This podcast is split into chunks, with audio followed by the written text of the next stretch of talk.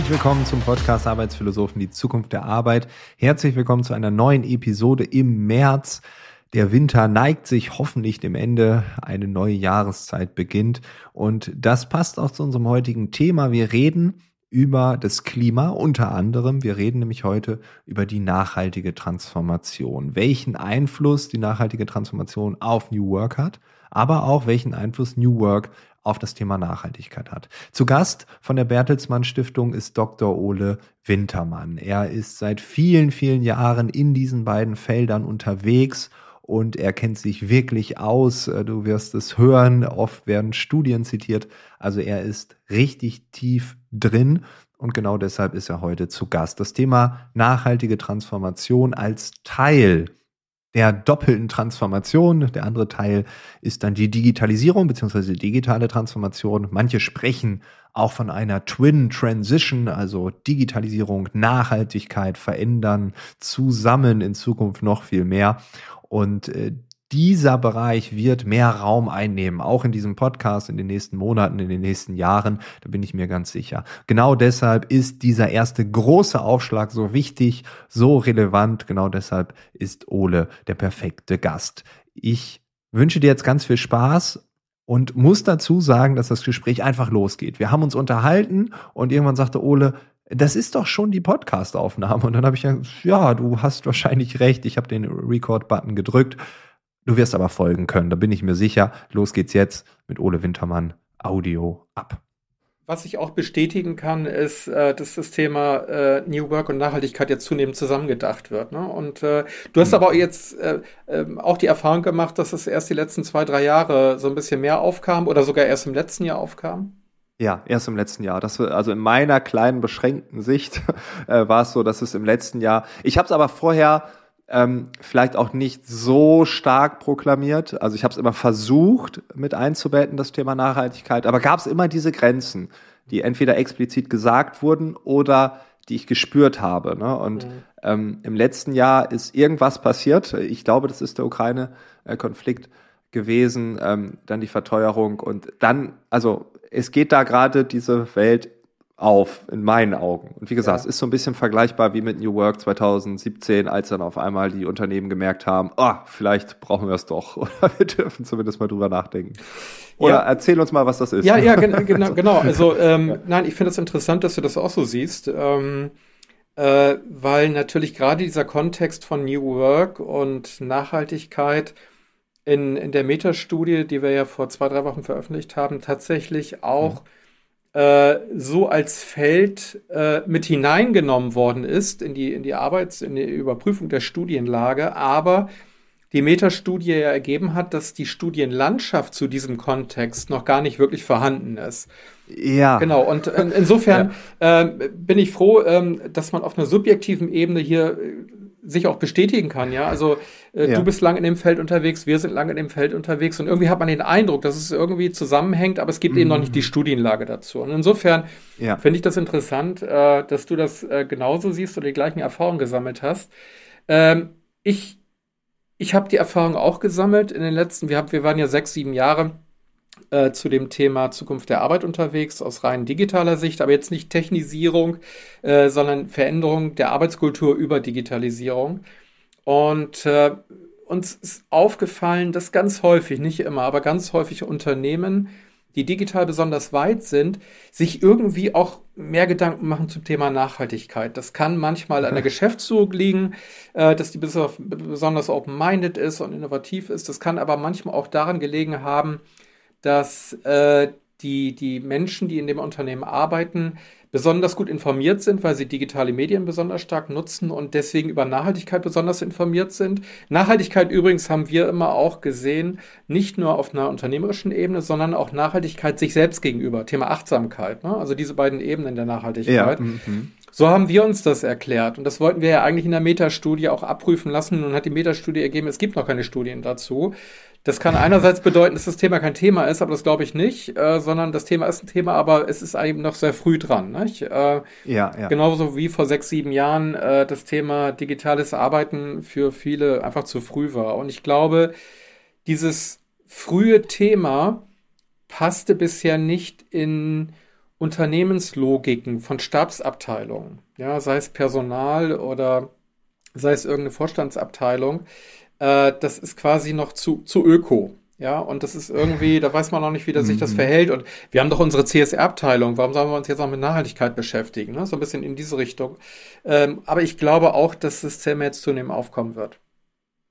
Ja, ja, also es ist, du hast ja gerade gesagt, es ist subjektive Wahrnehmung. Ne? Mhm. Aber als ich das dann ausgetestet hatte ähm, und dann gemerkt habe, okay, da ist irgendwas, da habe ich ja auch recherchiert. Und also es ist ja wirklich, es ist ja einfach eine leere Landschaft. Also nicht komplett leer. Es gibt so ein paar Sachen, die da so irgendwie ähm, ja existieren, aber das ist ja, also das ist ja noch vor dem Beginn irgendwie.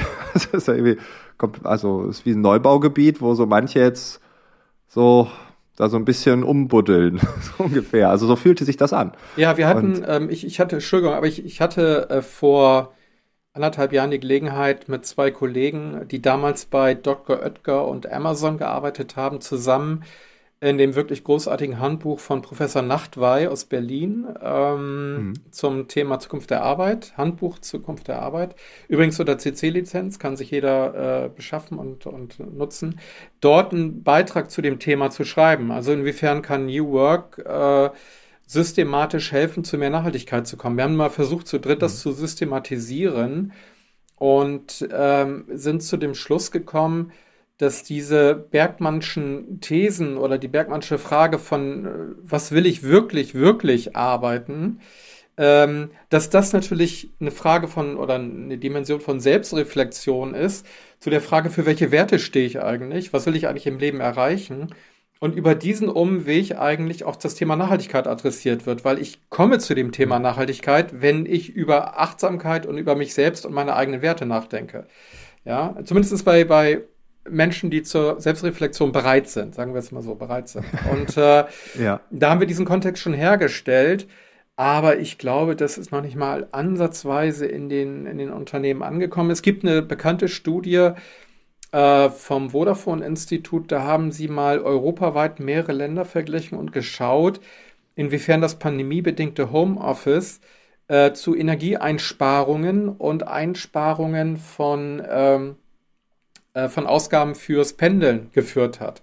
Und haben halt herausgefunden, ähm, dass sowohl Energie für das Heizen als auch Energie für das Pendeln eingespart worden ist. Also der, der Zusammenhang ist empirisch da schon belegt worden. Auch Greenpeace hat mal ansatzweise so eine Studie veröffentlicht. Also eigentlich gibt es ja diese Ansätze. Und wir haben in der Metastudie auch gesehen, dass Unternehmen, die besonders weit sind in diesem Thema Remote Work, gar nicht verstanden haben bisher größtenteils, dass dieses Asset von Remote Work auch natürlich ein Vorteil ist in dem Thema Wettbewerb um Fachkräfte einerseits und zweitens um das Thema Nachhaltigkeit der eine, eigene, eigenen unternehmerischen Tätigkeit, ja, wenn, wenn ja, eben ja. auch das Pendeln in die Nachhaltigkeitsbilanz des Unternehmens mit eingeht. Also eigentlich sind das Stärken der Unternehmen, aber die Unternehmen sehen das noch gar nicht. Was ja eigentlich krass ist, ne? Weil wenn ich mir vorstelle, wir haben in Deutschland einen so heftigen Fachkräftemangel, zumindest wenn man die ganzen ähm, Meldungen sieht ne? und irgendwie, also gefühlt auch hier alle Unternehmen, alle Organisationen, mit denen ich zu tun habe, ich stelle die Frage immer noch, ich weiß gar nicht warum, ja, wie Fachkräfte, oh je, bei uns, ne? also alle haben irgendwie Bedarf.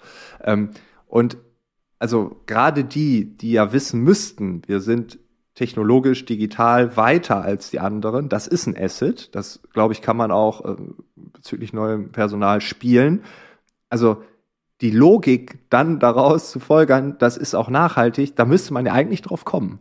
Also wenn selbst die nicht drauf kommen, äh, dann haben wir doch vielleicht, entweder ist es die Öko-Ecke, dass sie sagen, ja, das hat mit Business halt noch nichts zu tun, soll die Politik erstmal irgendwie dazu führen, äh, dass das was mit uns zu tun hat, oder es fehlt so ein generelles Verständnis von Nachhaltigkeit. Also was ist das eigentlich? Ja. Das kann ich mir auch vorstellen, dass das einfach, ich meine, sind es die 17 Ziele? Äh, ist es eine Definition, die jetzt irgendein Bundesamt gemacht hat? Ist es unsere eigene Definition? Also ich glaube, ähm, und da sind wir auch dann auch wieder bei der privaten Ebene. Wenn ich hier mit Freunden das Thema anspreche, dann sind wir uns immer einig. Ja klar muss da was passieren. Aber wenn man da mal genau hinschaut und sagt, ja, du nimmst jetzt immer die Brötchentüte mit, aber ihr fliegt noch achtmal im Jahr auf die Malediven, jetzt übertrieben gesagt, ne? aber du bist ein wahnsinnig nachhaltiger Typ, wenn es um Brötchen geht, aber überhaupt nicht, wenn es um deine Freizeitgestaltung geht. Ähm, also ich glaube, da ist noch so viel Wirrwarr vorhanden. Also ja, das ja. ist. Äh, ja. Das, das Wirrwarr, das ähm, versuchen wir gerade ein bisschen auch in den nächsten Monaten zu strukturieren. Ähm, Du hast ja gerade gesagt, äh, dieses Beispiel mit der Brötchentüte und dem Flug. Und mhm. ähm, im, im Bereich der digitalen Transformation war unsere Botschaft aus den Studien heraus immer zu sagen, ein Vorstand, eine Geschäftsführung, eine Abteilungsleitung, die die digitale Transformation umsetzen will, voranbringen will, muss immer mit gutem Beispiel vorangehen. Ja, also ein Vorstand, mhm. der selber nicht digital kommunizieren kann, kann nicht für digitale Kommunikation Werbung machen. Das funktioniert einfach nicht, ja. Also ihr müsst schon digital dann selber auch kommunizieren, liebe Vorstände, und nicht äh, eure Assistenten kommunizieren lassen für euch. Ähm, das war immer so ein bisschen die Hauptbotschaft. Entspannt wird's doch jetzt, wenn wir das auf das Thema Nachhaltigkeit übertragen. Ja, also kann denn der Vorstand, der mit seinem SUV äh, auf den Firmenparkplatz morgens fährt, kann der ein Vorbild für Nachhaltigkeit sein? Kann der überhaupt wirklich glaubwürdig eine nachhaltige Transformation des Geschäftsmodells voranbringen? Da habe ich mal meine Zweifel, muss ich ganz ehrlich sagen.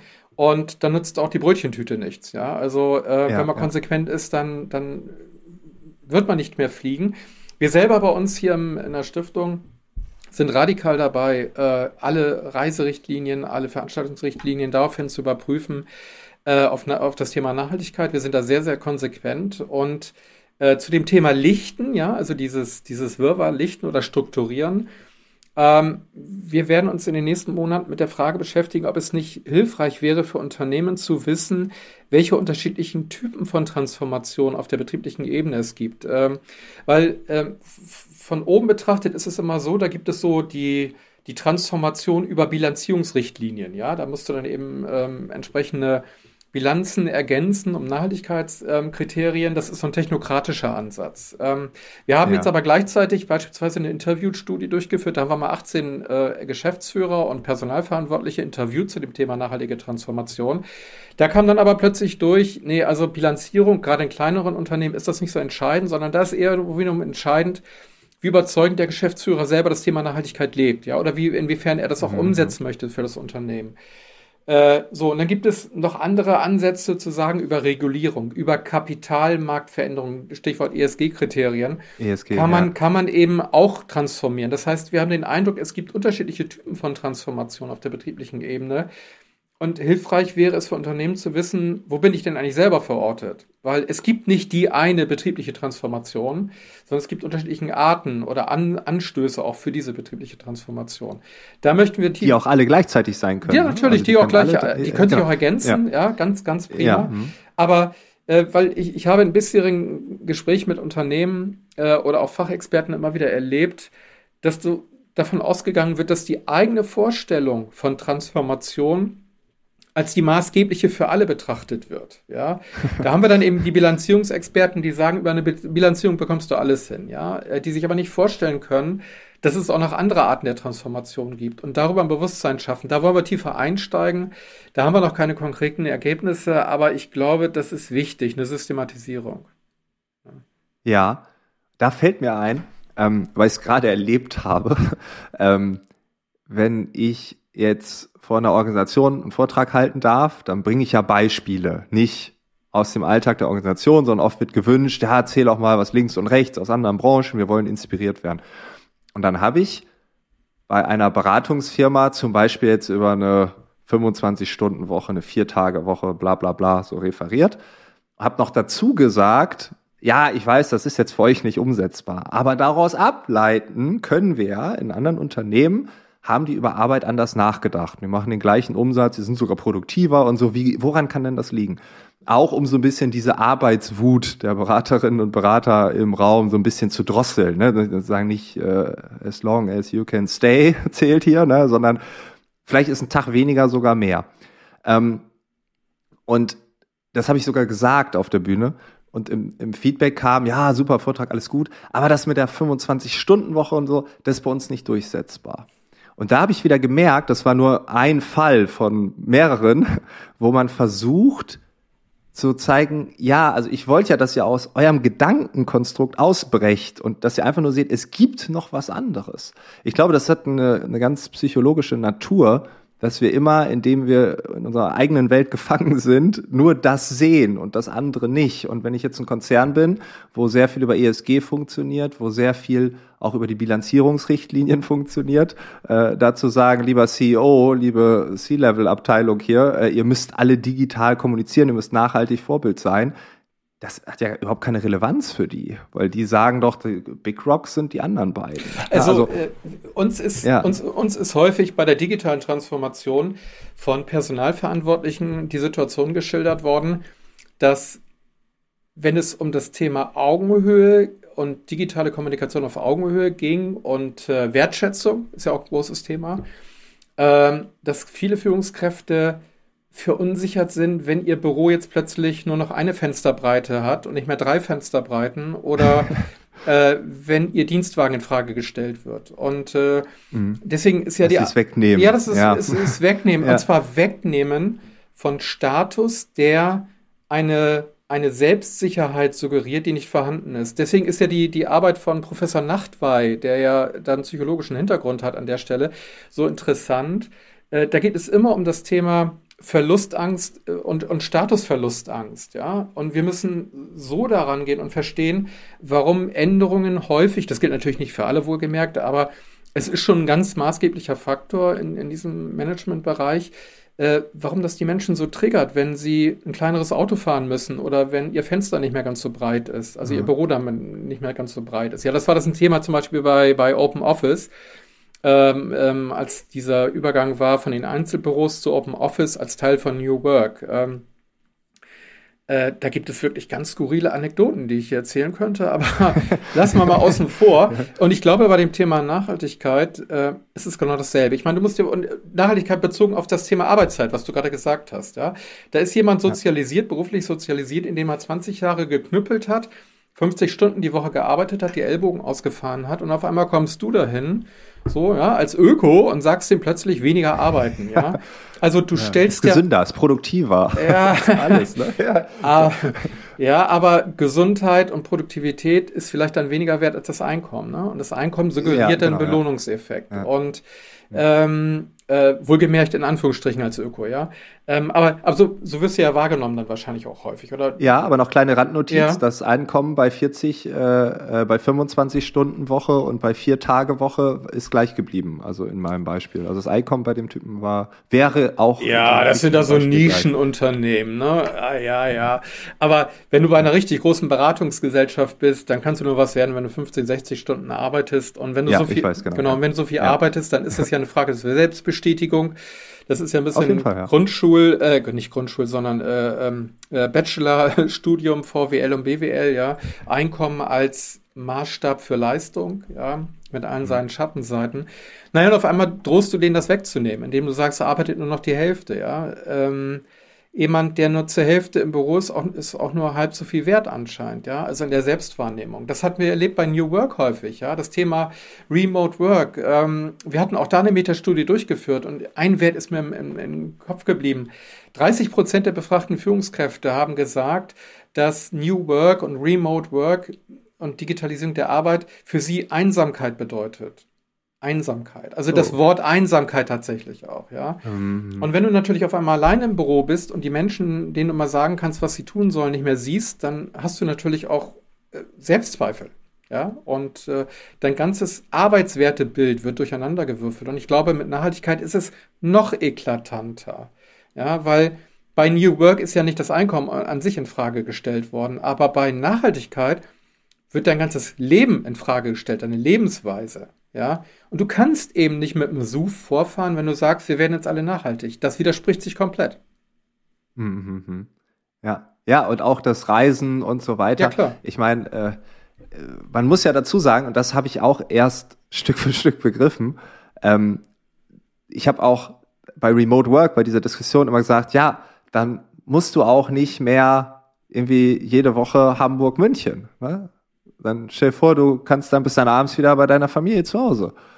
Und dann hat mir irgendwann mal einer gesagt, ja, vielleicht will ich das ja. Ja, genau, ich, ich wollte es gerade gesagt. Wow. Haben. Das kenne ich nämlich auch, diese ja. Geschichten, ja, genau. Ja.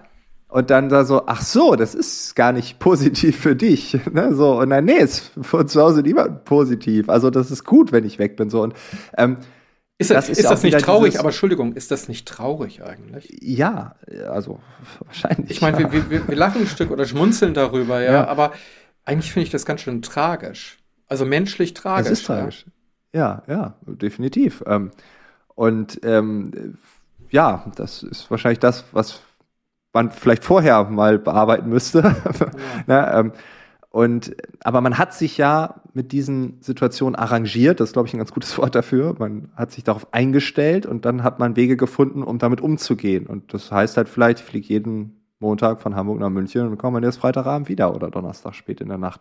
Ähm, und ja, dieses Wegnehmen, ich glaube, das, aber das relativiert sich ja gerade. Also wenn wir ähm, sehen, also Nachhaltigkeit kann ja nicht nur zu einem Verlust führen, sondern die Idee von Nachhaltigkeit kann ja auch zu einem Gewinn führen. Also gibt es ja zig Beispiele. Ne? Also keine Ahnung, ne? wir haben äh, die Natur wird erhalten, wäre ein Gewinn, ne? oder die Natur kann wieder atmen oder irgendwie sowas. Also ein, ein ganz simples Beispiel.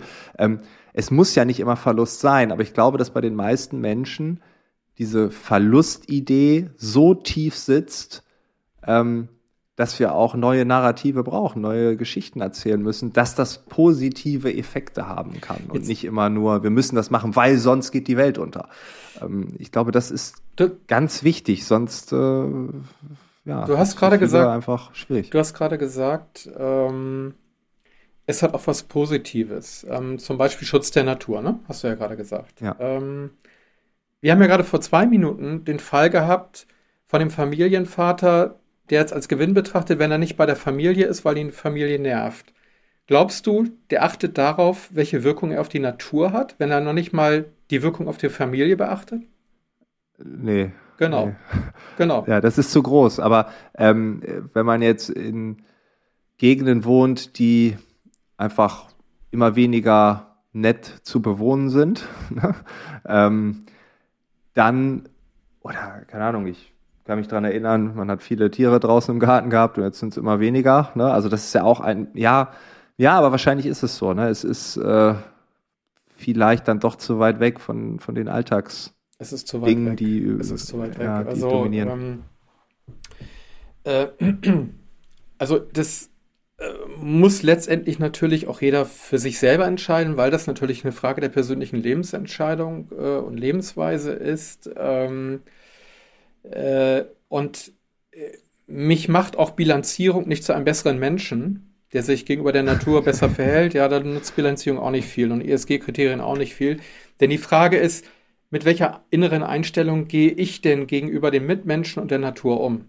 Ja, hm. und das kriegst du ja nicht irgendwie beigebracht durch Bilanzierungsrichtlinien. Ne? Also Bilanzierungsrichtlinien nee. sind ja im Grunde genommen nur ein systemadäquater Zwang, äh, ein Unternehmen in eine Richtung, andere Richtung zu führen. Ja, aber das hat nichts mit Selbstüberzeugung zu tun. Und das haben uns eben auch, hat auch, haben uns auch ein Teil der Geschäftsführer, der interviewten Geschäftsführer eben gesagt, äh, es ist für sie eine persönliche Lebensauffassung, das anders zu machen. Und Regulierung, nee, darauf warten sie nicht, haben sie uns gesagt. Oder sie haben gesagt, es wäre schön, wenn die Regulierung in die Richtung geht, dass ihr nachhaltiges unternehmerisches Verhalten in gleicher Weise belohnt wird wie nicht nachhaltiges Verhalten. Ja? Also dann wurde eben auch mhm. Regulierung gefördert. Aber äh, nein, ich glaube, wir kommen hier in einen wirklich interessanten Kulturkonflikt und Wertekonflikt ähm, zwischen denen, die verstanden haben, was Nachhaltigkeit nicht nur für das Unternehmen, sondern auch für sie selbst und ihre Kinder bedeutet und denen, mhm. die eben nur auf die Bilanzierungsrichtlinien schauen. Aber wenn dich jetzt jemand fragt, wie würdest du Nachhaltigkeit definieren? Was würdest ja. du da sagen? Naja, okay, äh, klar, ich meine, da haben wir natürlich die klassische Definition, äh, ja, Brundtland-Kommission. Ähm, war nicht die erste ähm, Expertenkommission, die sich dazu geäußert hat, aber natürlich am prominentesten ökonomisch, sozial, ökologisch immer nur so viel quasi Nutzen von der Substanz, dass sie sich selber regenerieren kann. Das ist ja die, die klassische ähm, äh, Definition von Nachhaltigkeit.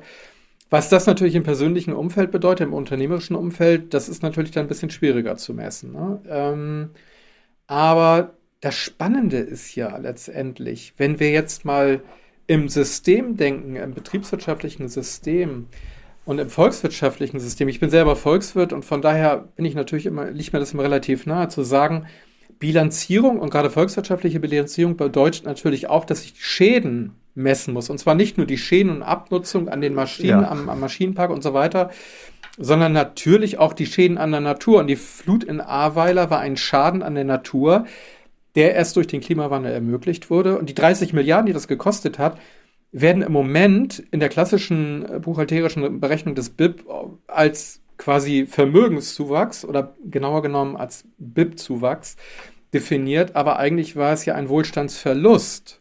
Ja, also wir haben hier auch auf der, auf der rein technischen, buchhalterischen, volkswirtschaftlichen Ebene Nachholbedarf. Ja. So, und das gleiche hast du auf der, auf der betriebswirtschaftlichen Ebene. Wenn ein Unternehmen, das im Moment fossile Energieträger, sagen wir mal, abbaut und verkauft, ähm, mit diesem Geschäftsmodell einen nachweisbaren Schaden pro Tonne CO2 verursacht, denn das Bundesumweltamt und andere bekannte Institutionen haben das längst berechnet, ja, also eine Tonne CO2 ungefähr, je nach Berechnungsmethode, ungefähr 600 Euro äh, mit allen Folgekosten, äh, dann muss sich das natürlich eigentlich buchhalterisch auch richtig äh, mit äh, in, ja, in die Bilanzierung mit aufnehmen, ja, und sagen, dieser Schaden wird auch verursacht und ist von dem Unternehmen zu tragen. Das heißt, bei radikaler Anwendung des ökonomischen Prinzips auf der volkswirtschaftlichen, betriebswirtschaftlichen Ebene müsste eigentlich der Schaden mit reingenommen werden.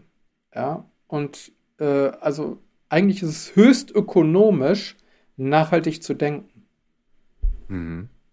Und aktuell ist es so absurd, dass wir grünes Wachstum dann quasi haben. Also grünes Wachstum nicht, sondern äh, äh, äh also Klimawandel, äh, Ursachen, Wachstum, so könnte man sagen. Ne? Also es ist eine Flut und äh, wir werden sogar wirtschaftlich belohnt, indem Richtig. 30 Milliarden mehr, Richtig. mehr auftauchen in der Bilanz. Und das ist ja das Absurde. Ne? Ja. Also das ist ja, ähm, also betriebswirtschaftlich, volkswirtschaftlich macht das Sinn, dass man das so vielleicht äh, macht. Aber äh, wenn man den klugen Menschenverstand nimmt, wird man ja sagen, äh, das, was da kaputt ist, äh, das ist doch absurd. Also unser ähm, Wohlstand müsste natürlich eigentlich gegengerechnet werden zu den Kosten des Klimawandels, die bisher schon aufgelaufen sind, plus den sozialen Folgekosten in Kontinenten wie Südamerika oder Afrika oder auch teilweise Asien, wo unser Wohlstand auf der Ausbeutung anderer Menschen und der Natur beruht. Ja? Das muss eigentlich gegengerechnet werden.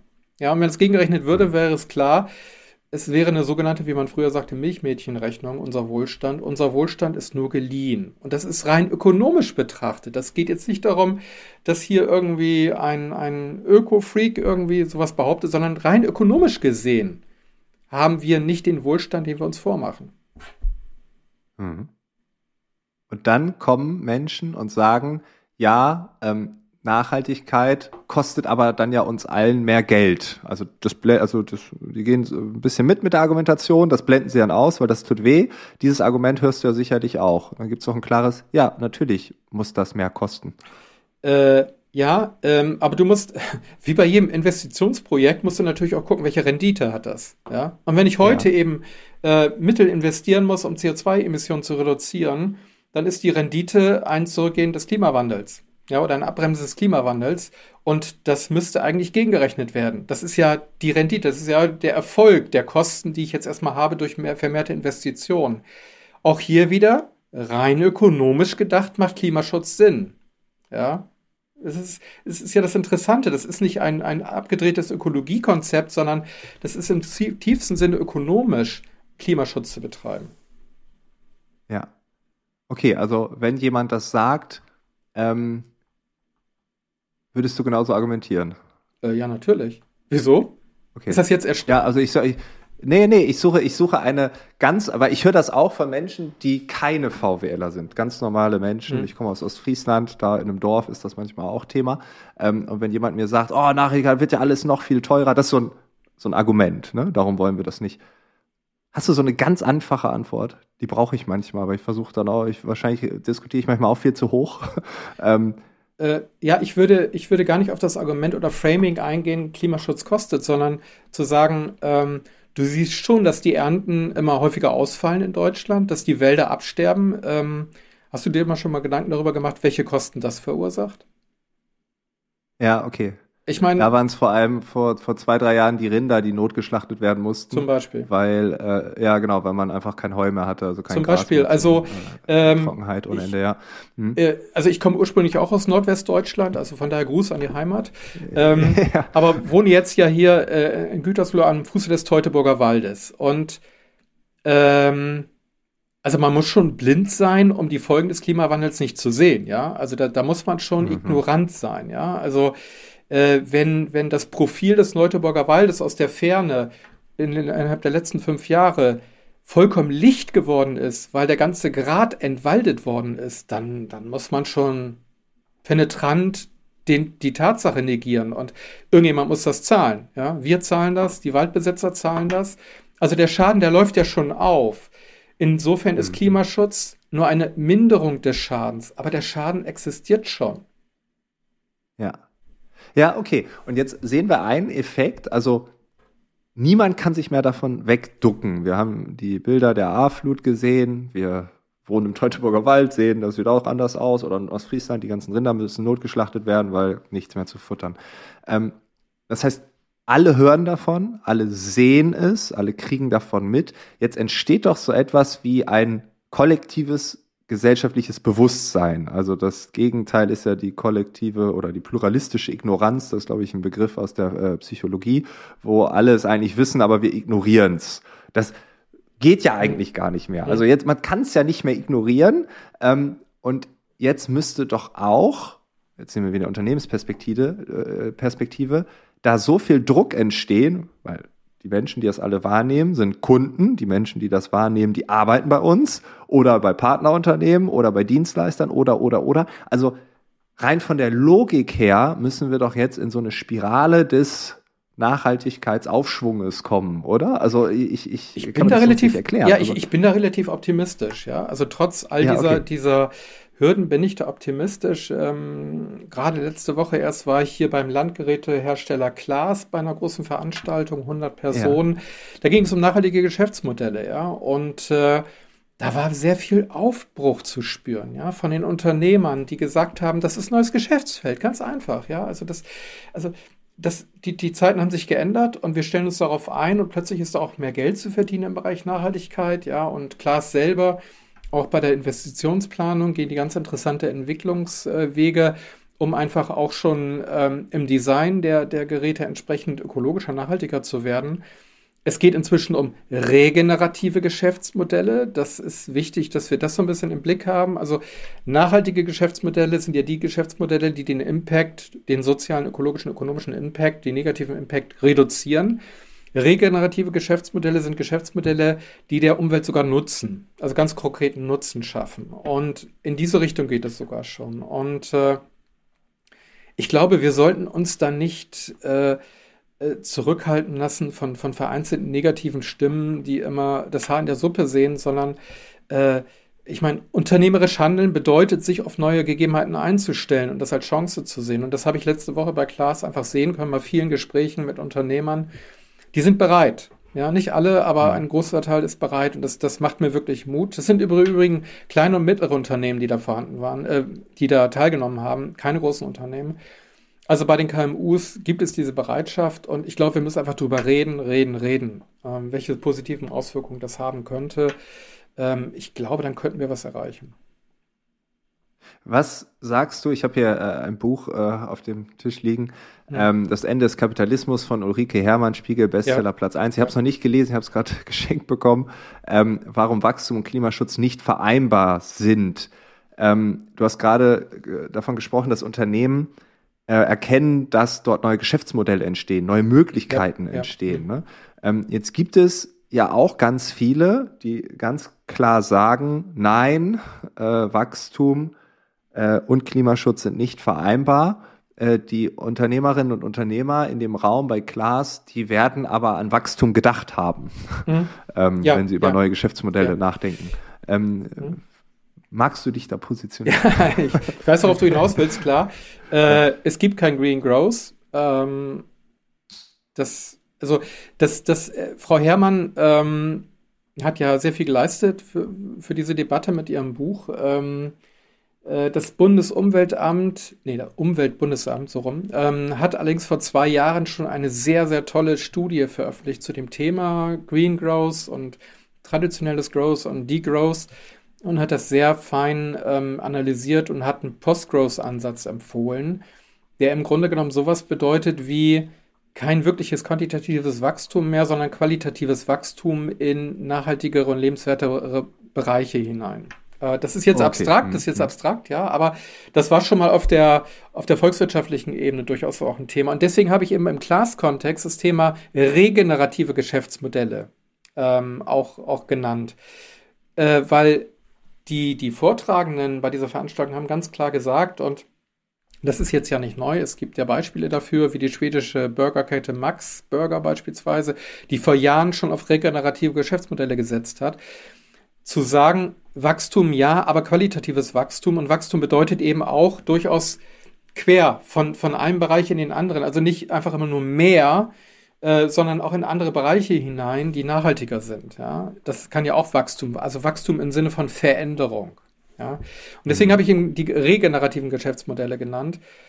Ähm, Im Moment sind wir, und das sieht man ähm, sehr schön in der Broschüre des Umweltbundes, in, der, in dem Gutachten des Umweltbundesamtes, äh, Im Moment haben wir einfach ein Konzept von Wachstum, was sehr viel auf Ausbeutung, Konkurrenz, negativen Wettbewerb, destruktiven Wettbewerb, Ausstechen, immer größer werden beruht. Und das ist so viel Negatives, das kann nicht mit Nachhaltigkeit verbunden werden. Und deswegen kann es kein Green Growth geben. Ja, so ist ja auch die Argumentation okay, letztendlich. Okay. Mm, mm, mm. Ähm, die Geschichte wird zeigen, äh, wer oder was recht hatte, was richtig war. Ähm, aber ich glaube auch nicht, dass wir mit quantitativem Wachstum weit kommen. Okay, also erst qualitativer. Ähm, wäre eine Möglichkeit, ähm, dass wir sagen, okay, wir fahren dann nicht mehr achtmal im Jahr in den Urlaub, sondern nur noch zweimal und vielleicht irgendwie kann man mit Zug und Co. erreichen und nach Thailand fliegen wir vielleicht nur noch alle zehn Jahre mal als absolutes Highlight und nicht, weil wir im März nichts günstigeres gefunden haben. ähm, und dafür haben wir besser ausgestattete Schulen, bessere Schulsysteme, ähm, anders funktionierende Kitas. Das ist doch sowas, was man als qualitatives Wachstum äh, auch ganz klar greifbar machen kann. Ne? Also wenn wir den Begriff Wachstum neu definieren oder anders definieren. Ne? Das äh, würde genau, so in diese genau. Richtung gehen. Ja, genau, das ist qualitatives mhm. Wachstum. Ähm, also im Grunde genommen, verkürzt gesagt, äh, ist das, die Anschaffung des dritten Autos, jetzt wenn ich in Deutschland lebe, ist das noch Wohlstands äh, oder ist das noch Wohlstandsmehrung oder ist es Langeweile? Ja. Und äh, genauso ist es bei dem Thema Reise, was du gerade gesagt hast. Ähm, das Thema ist beim, beim Thema Fliegen ähm, einfach zu hinterfragen, was ist Wohlstand? Was genau ist Wohlstand und wann bringt Wohlstandszuwachs noch einen Zuwachs an Wohlfahrt und persönlichem Wohlbefinden und Glück? Und da ist die Antwort relativ eindeutig, äh, dass seit den 70er Jahren ungefähr in den westlichen Ländern das Glücksniveau nicht weiter angestiegen ist. Und das ganze Materielle, was wir seitdem produziert haben, im Grunde genommen ja, ein Stück weit Ablenkung vom Alltag ist, ein Stück weit Luxus, Überkonsum, wie man es auch mal nennen möchte. Und jetzt sind eigentlich erstmal die Menschen in Südamerika, in Afrika, in Südostasien dran. Ja, äh, dass die erst überhaupt einmal in Afrika beispielsweise eine Möglichkeit bekommen, überhaupt zu pendeln, mit irgendwas zu pendeln, mit einem Auto, mit einer Fahrgemeinschaft. Das, die sind jetzt erstmal dran. Und wir brauchen nicht das dritte Auto auf dem Hof. Nein, sorry. Hm. Ja, ja, okay, das äh, macht das Ganze greifbarer. Du hast äh, die Metastudie äh, schon mehrfach erwähnt. Ähm, mich würde eine persönliche Meinung interessieren. Ihr habt verschiedene Hypothesen aufgestellt. Ja, ja. Ihr habt mhm. dann geschaut, was passiert da. Ähm, ist dir da irgendwas so besonders ans Herz gewachsen oder hast du irgendeine Sache entdeckt, wo ihr dachtet, das ist so, aber es war eher so? Ähm, etwas, ja. was bestätigt, widerlegt wurde? Ähm, also der eine Punkt war der, den wir vorhin schon besprochen hatten, dass der Kontext von New Work und Nachhaltigkeit auf der Studienebene noch nicht so etabliert ist. Äh, es war ein bisschen schade, mhm. aber auf der anderen Seite spornt uns das natürlich an, in diesen Bereich weiter hineinzugehen. Dann äh, wurde was bestätigt, zum Beispiel, dass häufig nicht die entsprechenden Ressourcen für eine nachhaltige betriebliche Transformation bereitstehen, obwohl der Wille eigentlich dort vorhanden ist, dass das nicht vorhanden ist. Ähm, dann ähm, gibt es das Ergebnis ähm, aus einem Schwesterprojekt hier, was sehr nah an uns dran ist, die herausgefunden haben, jetzt in einer Befragung von CSR und Unternehmensverantwortlichen, dass die Führungsebene, aus welchen Gründen auch immer, anscheinend häufiger schon glaubt, dass man nachhaltiger sei, als man es wirklich ist. Das konnten wir bei der Digitalisierung genauso beobachten, ja. ähm, ja. Bis wir mal eine Kontrollstudie durchgeführt haben und mal die Beschäftigten gefragt haben, so nach dem Motto, könnt ihr das bestätigen, was eure Führungskräfte sagen? Nein, konnten sie nicht. Und äh, ich glaube, den gleichen Bias gibt es hier beim Thema Nachhaltigkeit auch. Ne? Also der mhm. CSR-Verantwortliche wird immer sagen, warum das Chemieunternehmen, für das er arbeitet, besonders nachhaltig ist. Das ist in der Natur der Sache einfach. Ähm, das ist ein weiterer Punkt. Ein dritter Punkt ist, den hatte ich, glaube ich, von auch schon kurz erwähnt, dass Unternehmen häufig diese positiven äh, Folgen von Remote Work, was Fachkräftewettbewerb eben angeht und äh, Nachhaltigkeit des Pendelns für ihre eigenen Bilanzen auch bei der Nachhaltigkeitsbilanz gar nicht wahrnehmen. Ja, also das, sie sind sehr viel positiver aufgestellt, als sie es eigentlich selber sehen. Äh, auch ein tolles Potenzial, was sich da äh, hinter verbirgt. Und wie das Gespräch gestartet ist, so endet es natürlich auch. Bei einem von uns ist die Internetleitung zusammengebrochen und äh, das Backup ja hat dann auch nicht mehr geholfen. Warum? Weil wir dann auch aufgehört haben zu reden, weil wir wussten, die andere Person hört eh nicht mehr zu. Äh, wir waren aber auf der Zielgerade. Also es war tatsächlich die allerletzte richtige Frage. Es wäre noch eine kleine hinterhergekommen, die ist aber egal. Ich möchte noch einmal hinzufügen, Ole hätte hier auch noch hinzugefügt, dass auch die Kunden einen gewissen Druck ausüben und dass man auch hier wahrnimmt, dass ganz viel passiert aus dieser Richtung. Also Kunden sind auch ein Treiber. Das wäre der wahrscheinlich letzte Part hier in der finalen Antwort gewesen. Von daher, das Gespräch endet, wie es gestartet ist, abrupt. Ich hoffe, es ist für dich okay. Das ist authentisch, das ist real, wie man heutzutage sagt. Und ich bedanke mich, dass du diesen Podcast gehört hast. Gerade zum Thema Nachhaltigkeit habe ich schon gesagt in der Intro werden wir in den nächsten Monaten und Jahren ja sehr viel ähm, aufnehmen. Wenn du Themenvorschläge hast, wenn du spannende Personen kennst, wenn du sagst, ja, also folgendes Themenfeld müsst ihr beackern, vielleicht auch als Schwerpunktthema, ich möchte das nicht ausschließen, dann äh, ja, schreib mir gerne eine E-Mail oder bei LinkedIn und äh, schau einfach in die Shownotes. Auch nochmal ganz wichtig, dort ist Ole verlinkt mit seinem LinkedIn-Profil. Dort ist die Studie von der Bertelsmann Stiftung verlinkt. Der Hub der Bertelsmann Stiftung, der ist darüber auch zu finden. Und vom Umweltbundesamt haben wir auch das Thema Postwachstum verlinkt. Äh, das Originalpaper ist irgendwie 197 Seiten stark. Kannst du komplett durchlesen, kannst du querlesen oder einfach gucken, ob es das wirklich gibt. Also, es ist auf jeden Fall in den Shownotes verlinkt. Und ich würde mich freuen, wenn wir uns im April wieder hören. Dann geht es um das Thema Persönlichkeit, es geht um Resilienz, es geht um Stress als ein Teil der nachhaltigen Entwicklung, der nachhaltigen Transformation. Ola hat es heute auch gesagt, das Thema Mensch ist ein extrem wichtiger Faktor, das Thema Achtsamkeit äh, sowieso. Genau darüber reden wir. Wir hören uns am 5. April wieder. Bis dahin wünsche ich dir alles, alles Gute. Ciao, ciao.